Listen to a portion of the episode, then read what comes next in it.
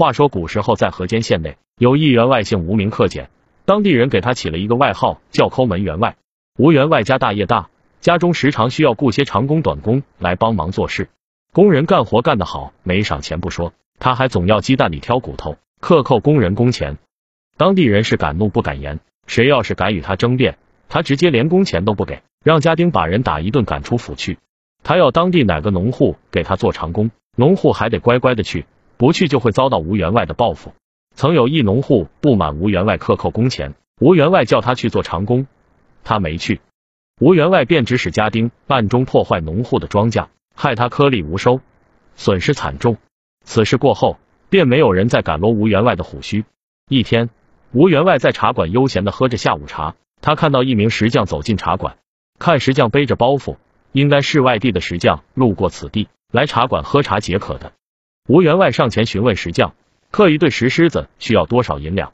石匠回道，刻一对石狮需要二十两。吴员外道，能否便宜点？我要在门口摆一对石狮子。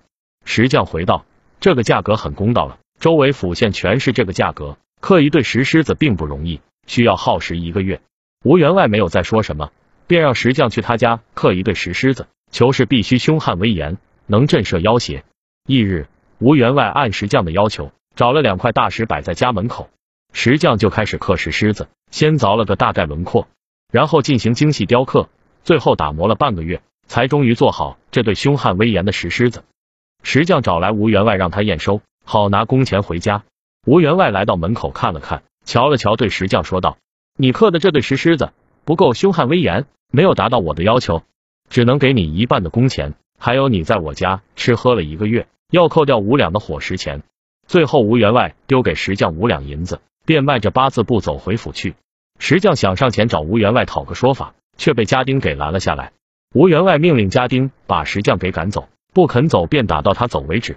一旁的路人见状，上前拉石匠，让他赶紧走，别得罪了吴员外，不然没有好果子吃。石匠只得跟路人走到一边的大树底下，破口大骂吴员外克扣了他的工钱。那位路人是个当地人，曾经也在吴员外家当过长工。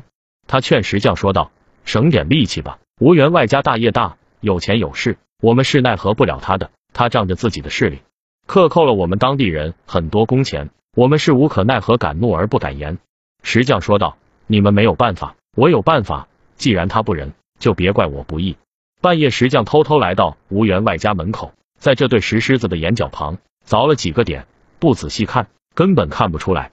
做完这一切。石匠背起包袱离开了河间县。石匠离开几日后，吴员外家就出了怪事。晚上总有乌鸦在房顶上停留，叽叽喳喳叫个不停，搞得吴员外睡觉都睡不好，整夜失眠。吴员外叫家丁把乌鸦赶走，可他们飞走后一会又飞回来，家丁也没有办法了。之后吴员外就患上了失眠症，休息不好，人也瘦了一圈，四处找名医看病，花了上千两，也没把病看好。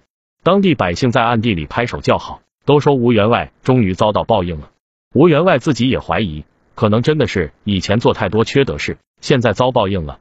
看了这么多大夫，病都没看好。一天，吴员外出门见一个乞丐从他门前经过，突发善心，叫家丁拿了几个馒头给乞丐。乞丐接过馒头后，对吴员外连连称谢。随后，乞丐对吴员外说道：“你得罪人了。”吴员外问道：“此话怎讲？”乞丐问道：“员外家中最近可是有怪事发生？”吴员外惊讶的回道：“你是怎么知道的？”只见乞丐指了指吴员外家门口的那对石狮子，说道：“员外，你自己去瞧一瞧，这对石狮子的眼角就知道了。”吴员外去瞧了瞧，说道：“没有什么不妥呀。”乞丐指着石狮子眼角边的几个点，对吴员外说道：“威严的石狮子可以震慑妖邪，使得妖邪不敢进宅。现在石狮子眼角旁多了几个点，那几个点是石狮子的泪水。”一对整天流着泪、哭泣着的狮子，哪有威严可言？这样的石狮子根本起不到威慑妖邪的作用，所以员外家就会老有怪事发生，那是妖邪作祟。你肯定是把石匠得罪惨了，不然他不会这样做手脚报复你。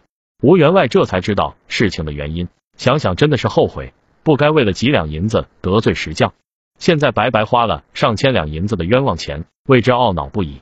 从此之后，吴员外再也不敢克扣工钱了。